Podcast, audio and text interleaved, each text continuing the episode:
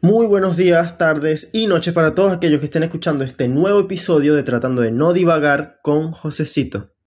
Hoy vuelvo a los temas reflexivos, sentimentales, aquellos que nos rompen un poquito la cabeza y nos dan otra perspectiva de la vida, o al menos eso, esa es mi intención con este tipo de episodios.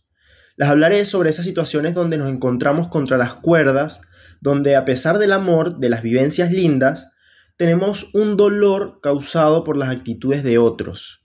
Y lo digo en plural porque esto no solo abarca las relaciones de pares, sino también lugares, como por ejemplo el trabajo. Ese sentimiento de tener que irte porque no te sientes cómodo, no te sientes eh, cuidado, te sientes lastimado, herido, pero que a pesar de eso te aferras, te mantienes en tu posición, es algo que nos ocurre diariamente a muchísimos de nosotros.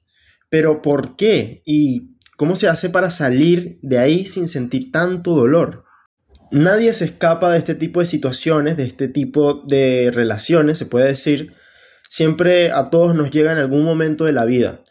Principalmente porque nos acostumbramos, en su mayoría, a crear espacios de confort, incluyendo personas de confort. Para aquellos que no sepan lo que significa confort, es básicamente paz, tranquilidad, zona segura. Eh, usaré bastante esta palabra a lo largo del episodio, así que para que lo tengan más o menos claro en caso de que no sabían el término. Va más o menos hacia esa rama de la, tranquilidad que nos pueda generar algo. Cuando creamos estos círculos donde nos movemos a diario y con mucha comodidad, el hecho de salir de ahí es casi impensable. Pero hay situaciones que sobrepasan ese espacio y que transforman esa paz en guerra.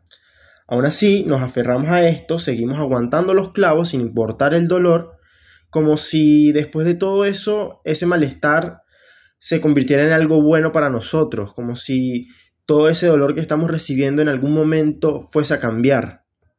Estoy investigando para saber más o menos las causas que nos llevan a tener estas actitudes y busqué tanto de la rama de la psicología, la sociología, medicina, para ver más o menos por qué el ser humano tiende a quedarse en estos lugares de dolor. Y me lo esperaba, pero me lo terminaron de confirmar, y es que esto es muy personal. Las razones por las que uno se aferra a ese dolor, como todo en la psicología, depende de cada individuo. Obviamente hay teorías que puedan abarcarlo, como por ejemplo que se deba a traumas de la infancia, Alguno de ellos puede ser de que fuiste criado en base a ese amor y dolor constante y esto fue básicamente tu zona de confort a lo largo de tu infancia. Eh, fue, fueron tus primeros pasos en, en el mundo social, ese amor y dolor constante. Y bueno, eso llevó a que te acostumbres a mantener tus relaciones de esa forma.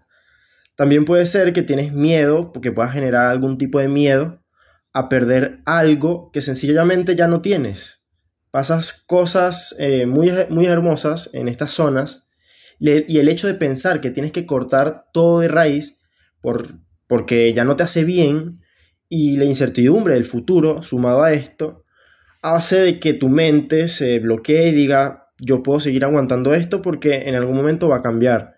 En vez de decirte basta no merezco esto merezco algo mejor Acá yo ya les estoy haciendo básicamente un psicoanálisis indirecto. Eh, muchas veces hablo de psicología, a pesar de no estudiar psicología, pero es algo que me interesa bastante y estoy tratando de estar informado constantemente. Pero antes de llegar a una conclusión de cómo combatir estas cosas por las ramas de la psicología, y además de dar mi opinión, encontré otra investigación que plantea estas situaciones comparándolo con las drogas. Va más hacia el lado de la medicina, se puede decir ya que tiene que ver con las reacciones químicas del cuerpo. Y me pareció muy interesante que comenta que las relaciones de este tipo, donde el amor se transforma en dolor, hacen en nuestro sistema un efecto similar al de las adicciones, eh, no solamente de las drogas, pero sino en las adicciones en general, este proceso de sentirte atraído fuertemente por algo y no poder soltarlo. Esta comparación ya muchos psicólogos la han realizado en distintos aspectos del amor y de los sentimientos, e incluso ya en este podcast yo he mencionado un poco de esto en el episodio de por qué hablamos tanto del amor, Pero bueno, volviendo al tema de, sin, sin tratar de divagar tanto, las relaciones que sufren estos cambios empiezan generando un placer en el individuo altísimo. El amor, el enamoramiento, las cositas cursis que, que todos pensamos al hablar de una relación en sus inicios, provoca ese éxtasis que algunas drogas generan en el sistema. ¿Qué pasa con esto? Que nosotros nos hacemos adictos a esa sensación.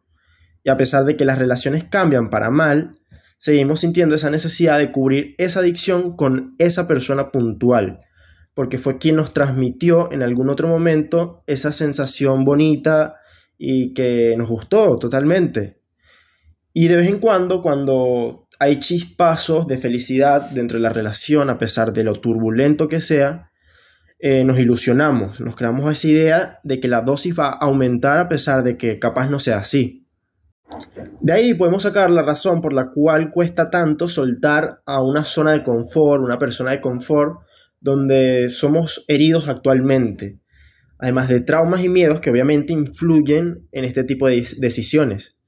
Personalmente he vivido este tipo de situaciones en distintos momentos de mi vida, con mayor o menor madurez para actuar, pero sí puedo admitir que soltar a la persona o dejar un lugar que no me hace bien en cualquier situación es de las peores decisiones que uno puede tomar, pero que son bastante necesarias. Muchas veces uno espera, es algo muy común que he visto a lo largo de muchas relaciones, a que la otra persona o alguien externo haga algo que corte la relación, como que se busca crear conflictos innecesarios para quitar esa responsabilidad de asumir la finalización de lo que ocurría.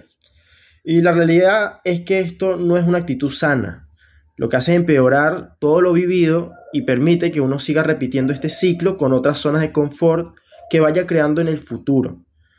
Por suerte, eh, en lo personal, mi pensamiento y forma de ver la vida ha cambiado bastante y justo por eso realizo este episodio, para que juntos podamos reflexionar y darles capaz un em-, empujoncito para que salten de esas zonas que tienen que saltar. Pero obviamente ahora se estarán preguntando cómo hago para saltar de esas zonas. Como muchas cosas de la vida, no hay una fórmula secreta para esto. Es ensayo y error y sobre todo darle tiempo al tiempo. Y creo que este último punto es el que más cuesta.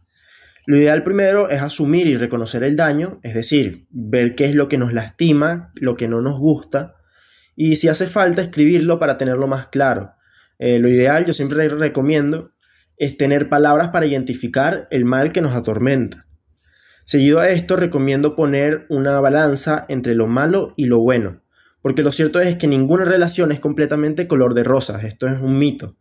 Ningún trabajo es perfecto tampoco. Siempre habrán cosas que nos pueden lastimar, pero depende de nosotros ver si el daño provocado es mayor que el amor que lo sana.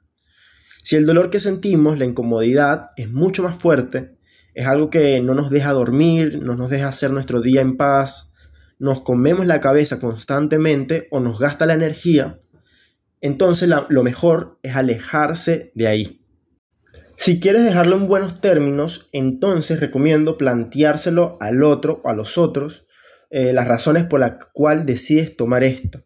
Háblalo, explícales por qué quieres alejarte, pero sé firme ante esto. Muchas veces al hablar tenemos aún esa chispa de esperanza que algo va a cambiar por el simple hecho de que nosotros hablemos. Y la realidad es que no siempre es así. Muchas veces cuando colapsamos y sentimos este dolor es porque sabemos que nada va a cambiar. Así que tienes que mantener tu decisión y hacerla respetar. Es muy fácil decirlo, pero es muy difícil hacerlo. Te lo digo yo que lo tuve que hacer no hace mucho, pero aquí es donde entra el tiempo. El tiempo es el encargado de poner ese dolor en su lugar y permitir que el amor lo sane. Ahora te estarás preguntando, pero ¿qué amor si se supone que me estoy desprendiendo de eso? Pues el amor propio, el amor que recibes por otros pares y por sobre todo nuevos espacios, nuevas zonas de confort que vas a ir creando. Por eso la clave está en mantenerte en movimiento. Una vez que cortes esa zona de confort que, estabas que estaba contaminada, tienes que hacer otras cosas que te apasionen, que te genera un placer distinto, crear nuevos espacios. Pero ojo, obviamente no tienes que dejar de lado la tristeza o el dolor que sientas. Lo ideal es que lo desahogues siempre que puedas, pero que no te permitas a que eso te frene. Es como que tengas una prueba muy difícil, un examen muy difícil y obviamente tienes que estudiar porque es algo que necesitas para poder aprobarlo. Y obviamente quieres dejarlo todo porque estás harto, lo que menos quieres es seguir, pero sabes que tienes que hacerlo, tienes que ponerte a estudiar, ponerte a leer, sea hoy o mañana, pero tienes que avanzar. Capaz te conviene tomarte algunos descansos de, esta, de este estudio, capaz un tecito de por medio, luego sigues con la lectura, pero es algo que tienes que tomar, sentarte y asumirlo. Tienes que seguir adelante, así es la vida. Con las zonas de confort tienes que hacer lo mismo. Cada vez que cierres una zona de confort hay que tomarse capaz unos descansos, pero no puedes permitir de que eso te hunda, que te lleve a quedarte encerrado y que no te permita avanzar más. Justo hablé de esto en uno de los primeros episodios, el de dejarse hundir, y también pueden echarle un ojo así les queda un poquito más claro este concepto desde una vista más positiva capaz. Una vez que después de, que nos permitimos cerrar este ciclo, lo demás se va poniendo en su lugar poco a poco. Creo que lo difícil en verdad es plantarse frente a la situación y decir, no más, hasta aquí llegué yo. Cerrar ciclo es algo que impacta anímicamente, pero la única forma de saber si es positivo o negativo es afrontándolo. Así que anímense a despejar un poquito ese camino que tienen por delante. A veces la mejor decisión es esa, así que arriesguense. Yo me sentía por lo menos en lo personal súper cómodo en mi zona de confort, pero la realidad es que me hacía mal. Eh, ya había un tiempo en el que lo único que hacía era comerme la cabeza y no me permitía vivir como yo en verdad quería. Y debido a esa constante incomodidad es que decidí poner un corto a esto. Y cuando uno hace esto, cuando termina esa relación en la que uno se siente preso, se puede decir, también te genera eh, temor el cerrar esa etapa. Como si el futuro no existiera y ya se hubiese ido toda la basura, pero con el tiempo te das cuenta de que no es así que la paz es mayor al momento de cerrar esa etapa en la que te hacía mal. El nuevo lugar en el que te encuentras, o por lo menos en el que yo me encuentro, es muchísimo más placentero que en el que yo estaba.